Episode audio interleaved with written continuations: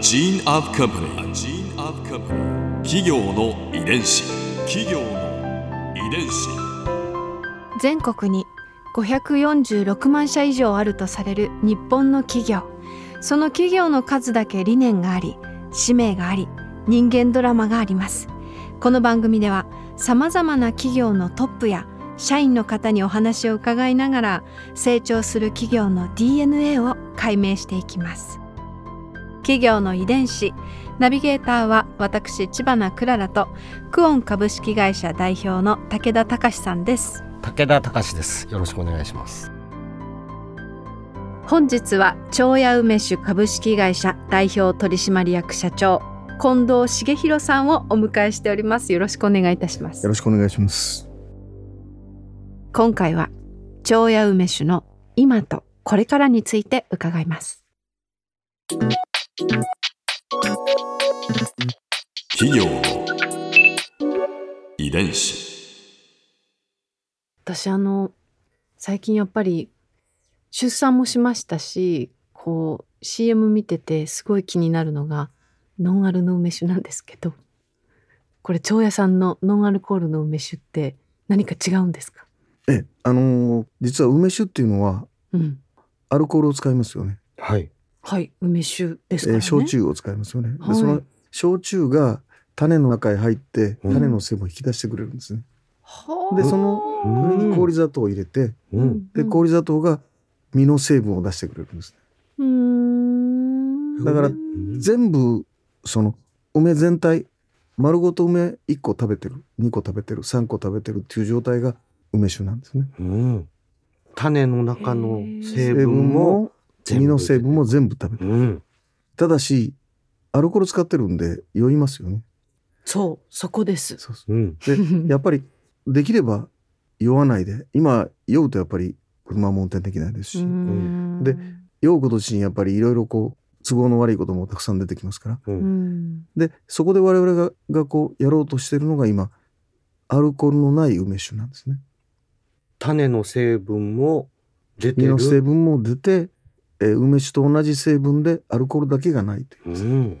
そっかずっと気になってたんです。だってノンアルコールの梅酒って、うん。梅ジュースじゃないかって、うんうん。お思ってませんでした？うん。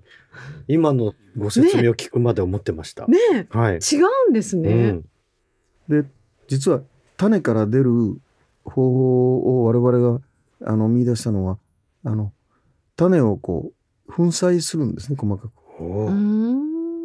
まあ、種にはカラとジンと両方あるんですけども。はい。でその両方必要なんですけどもカラの方にはポリフェノールっていう抗酸化物質がたくさん入ってます。し、はい。でジンの中にはアミクタリンっていうその胃にいい成分も入ってますから、で粉砕してですね。でそれを漬け込むんですね果汁に、うんそうすると面積が広くなってやっぱり梅酒をアルコールにつけた時のように出てくるんですね、まあ、非常に粉砕するのにかなりの高額なお金かかりますからえうん。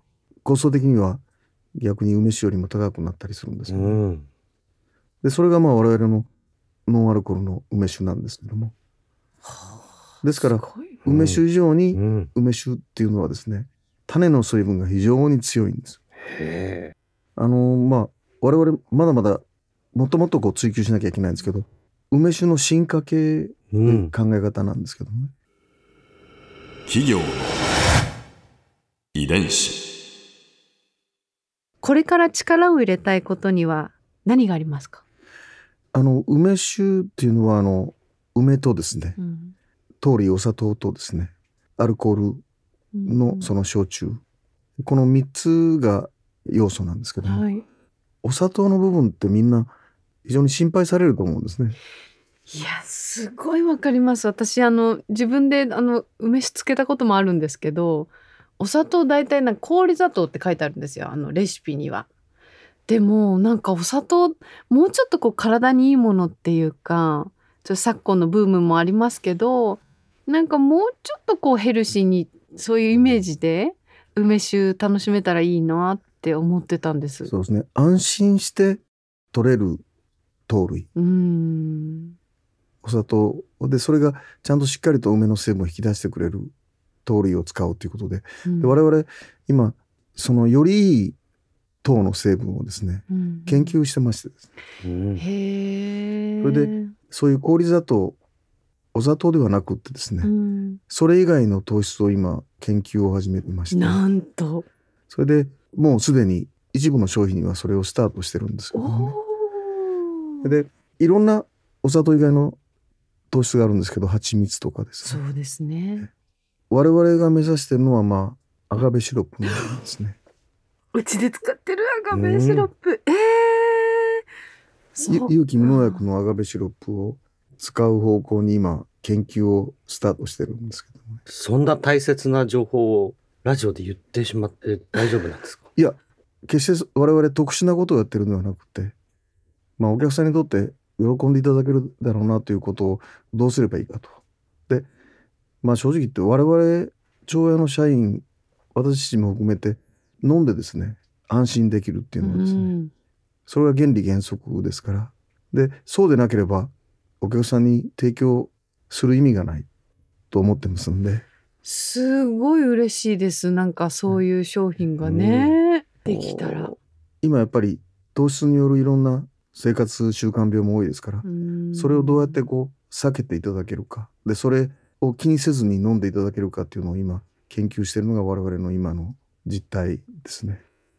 でうん。あの梅酒は進化の歴史ですから、まあ、糖質も梅もベースの焼酎もですね、うん。まあ、これからもっともっと進化させていこうというのが我々の目標なんですけども、まあ、その中で、まあ、一番難しい部分がその糖質の部分なんですけどね。うん。でそれもあえてチャレンジしようというふうに考えてます。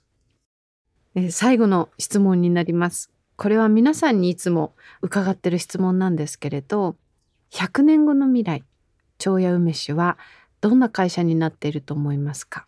またはどんな会社になっていてほしいですか？えーまあ100年後ですんでね私もいないですから想像の域を出ないんですけども。ただあの長屋がどうなってるかっていうよりはですねどんな社会かなということを考えてるんですけどね、それで人間はもっとバーチャルリアリティをこう利用する時代を迎えてるなというふうに思ってるんですけど、だからいながらにして例えばボルドーへ行ってですね有名シャトーのワインを飲んでると。うんうんそれがバーチャルリアリティの世界で実現できることだと思うんですけども、うんうんうんうんですから我々の長屋の商品を飲んでいただくのもですね要するに今はどんなシチュエーションとしか言わないと思うんですけど、まあ、どんなシーンでどこでどんな雰囲気でどんな気持ちで飲みたいかっていうのをですね実現できるような商品にうん。この商品であればこういうシチュエーションでこう飲みたい。こんなイメージで飲みたい。うん。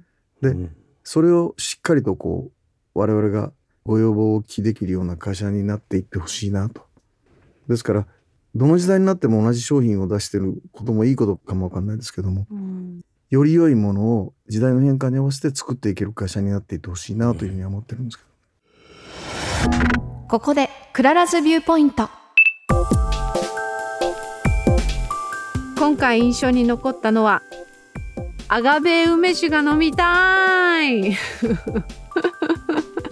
いやもう長屋さんのそのいろんなこうご努力をまあお話の中で伺ったんですけれどいやこれからの進化がまたまた楽しみになりましたね。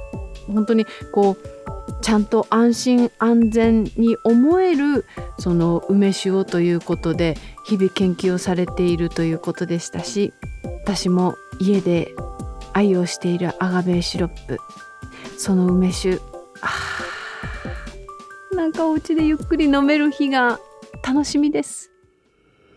企業の遺伝子。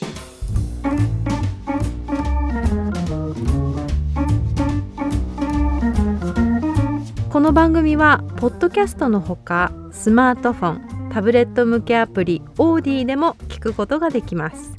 お使いのアプリストアからダウンロードして企業の遺伝子のページにアクセスしてみてくださいね。それでは来週もまたお会いしましょう。企業の遺伝子。ナビゲーターは私千葉なクララとクオン株式会社代表の武田隆でした。